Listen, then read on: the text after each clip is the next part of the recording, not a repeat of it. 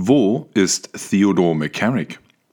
Die Nachricht vom plötzlichen Umzug des ehemaligen Kardinals an einen unbekannten Wohnort, sie sorgte diese Woche für große Aufregung und wilde Spekulationen in den USA, während man in Deutschland fast nichts darüber hörte. Nicht wenige Stimmen mutmaßten indessen, der Ex-Kardinal sei aus Kansas abgetaucht, weil der Vatikan endlich die Ermittlungsergebnisse zum Fall des heute 89 Jahre alten Mannes vorstellen wird, der nicht nur junge Priester und Seminaristen jahrelang sexuell genötigt hat, sondern auch minderjährige Jungen missbrauchte, sogar im Beichtstuhl sexuelle Gewalt verübte und gleichzeitig über Jahrzehnte Karriere machte als einflussreicher Kardinal der Kirche. Wie konnte ein Mann wie McCarrick jemals Priester werden? Wie konnte er zum Bischof geweiht und sogar ein mächtiger Kardinal sein? Wer wusste über sein Treiben Bescheid und duldete es möglicherweise, ja nutzte die Situation zum eigenen fragwürdigen Vorteil? Das sind die zentralen Fragen der internen Untersuchung, die Papst Franziskus zum Fall McCarrick angeordnet hat. Es sind aber auch die zentralen Fragen der Kirchenkrise, die im Zug der Missbrauchsskandale von Australien bis Chile, von den USA bis Deutschland die Kirche nachhaltig erschüttert haben. Die Analysen wie die vorgeschlagenen Antworten darauf sind sehr unterschiedlich ausgefallen. Mit dem synodalen Weg soll es dafür in Deutschland Vorschläge geben. Papst Emeritus Benedikt hat sich dazu bekanntlich ebenfalls deutlich geäußert in seinem Aufsatz über die Kirche und der Skandal des sexuellen Missbrauchs. Schmerzhaft klar auf allen Seiten ist, dass das Vertrauen in die Kirche massiv beschädigt worden ist. Auch die neuesten Zahlen für Deutschland zeigen dies. Ausgerechnet die Institution, für die es letztlich um den Glauben geht und für die Glaubwürdigkeit daher die soziologisch gesprochen einzig gültige Währung ist, ist in der gesellschaftlichen Wahrnehmung und Rangordnung der Boden erreicht. Selbst die Banken bekommen mehr Vertrauen geschenkt als die Kirche. Schlechter als der Ruf des institutionalisierten Katholizismus ist in Deutschland nur noch der Ruf des Islam sowie von Managern und Werbeagenturen. Der Fall McCarrick als Schlüsselskandal der Kirchenkrise ist also auch ein Schlüssel zum Verständnis, wie die heutigen Kardinäle und weiteren Protagonisten gedenken, die Ursachen anzupacken oder für fragwürdige eigene Ziele zu instrumentalisieren. Das gilt nicht nur für die Kirche im deutschsprachigen Raum, sondern auch und vor allem für den Vatikan und die USA. J.D. Flynn, Chefredakteur der englischsprachigen Ausgabe der Catholic News Agency, kommentierte dazu, Manche US-Bischöfe wollen vielleicht gar nicht, dass der McCarrick-Bericht bald erscheint. Andere dagegen hätten Papst Franziskus direkt darauf wiederholt angesprochen. Die Spannung ist groß.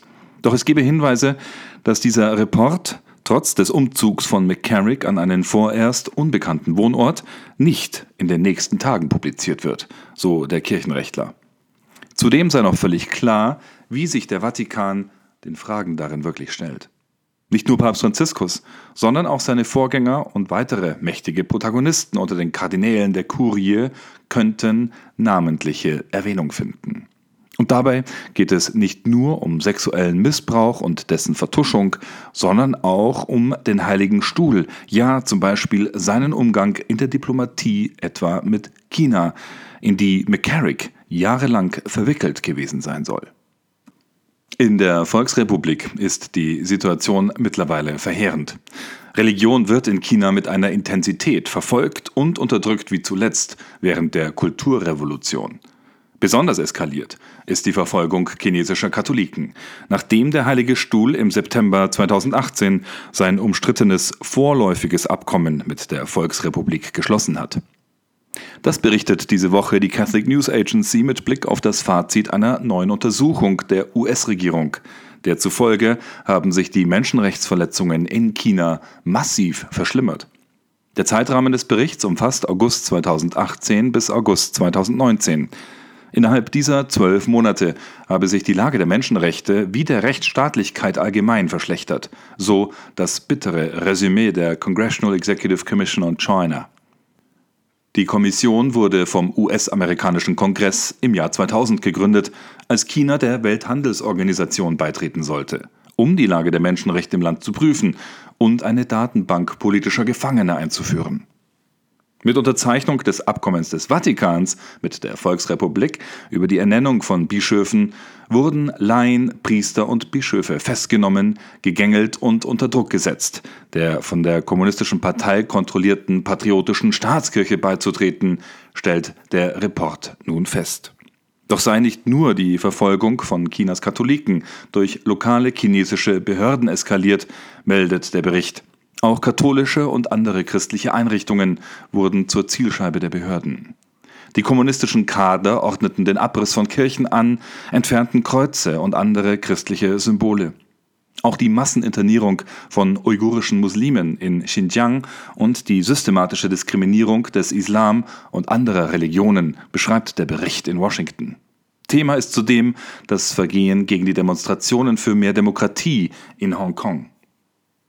Unter dem sogenannten Präsidenten auf Lebenszeit, Xi Jinping, hat sich Chinas Führung einem Fünfjahresplan der Sinisierung, der Chinesischmachung von Religion verpflichtet, so der Bericht weiter.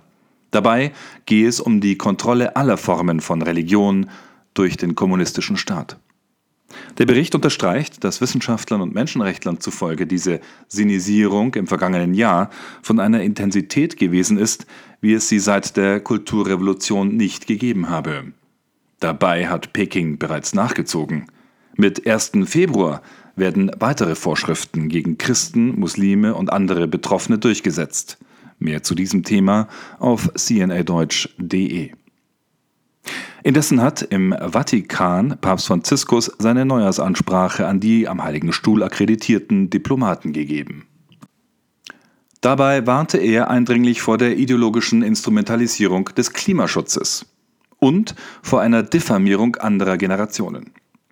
Bildung und die christliche Tugend der Hoffnung seien dagegen propate Mittel, so der Pontifex. Und mit Blick auf die Spannungen zwischen den USA und dem Iran rief er zum Dialog auf.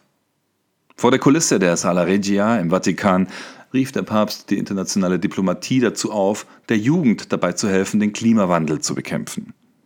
Gleichzeitig warnte Franziskus selbst vor der ideologischen Instrumentalisierung des Themas. Zitat Klimaschutz darf nicht zum Gegenstand ideologischer Auseinandersetzung werden, so der Papst wörtlich bei der alljährlich gehaltenen Ansprache an Diplomaten, die am Heiligen Stuhl als Vertreter anderer Länder arbeiten.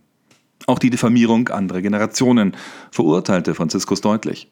Angesichts des Eklats über Oma-Gate, die Beschreibung von Großeltern als Umweltsau in deutschen Medien, für die Katholiken nördlich der Alpen ein aktuelles Thema.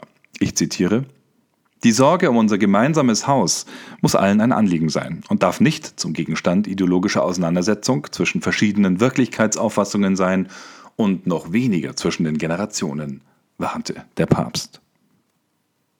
Wer verhindern will, dass Menschen leichte Beute für ideologische Rattenfänger in den Medien, der Politik oder anderswo sind, der braucht Bildung. Dazu veranstaltet der Vatikan am 14. Mai einen internationalen Kongress, der helfen soll, einen globalen Bildungspakt zu etablieren. Noch nie zuvor sei es so notwendig gewesen, die Bemühungen in einem breiten Bildungsbündnis zu vereinen, sagte der Papst in seiner Rede vor den Diplomaten. Es gehe darum, Zitat, reife Menschen zu formen, die in der Lage sind, Spaltungen und Gegensätze zu überwinden und das Gefüge der Beziehungen für eine geschwisterliche Mehrheit wiederherzustellen.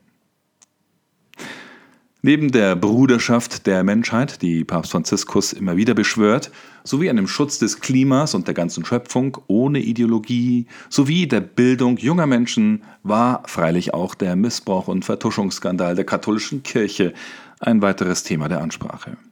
Franziskus erinnerte an den Krisengipfel des Vatikans im vergangenen Februar und betonte, dass sexuelle Gewalt, Missbrauch und Vertuschung Verbrechen sind, die, Zitat, Gott beleidigen den Opfern Schaden zufügen und das Leben ganzer Gemeinschaften schädigen.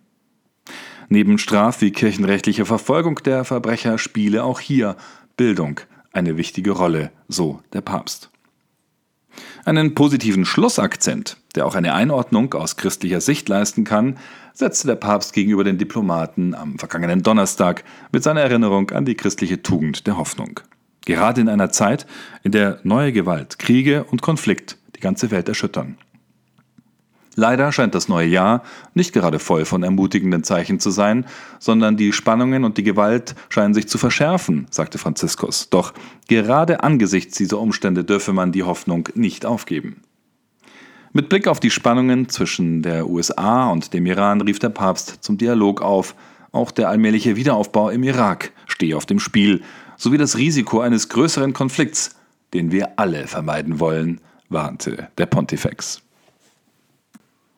Mehr dazu und vielen weiteren Themen lesen Sie auf unserer Homepage www.cnadeutsch.de. Das war der CNA Deutsch Podcast am 10. Januar 2020. Mein Name ist Anjan Christoph Wimmer. Ich wünsche Ihnen Gottes Segen und eine gute Woche.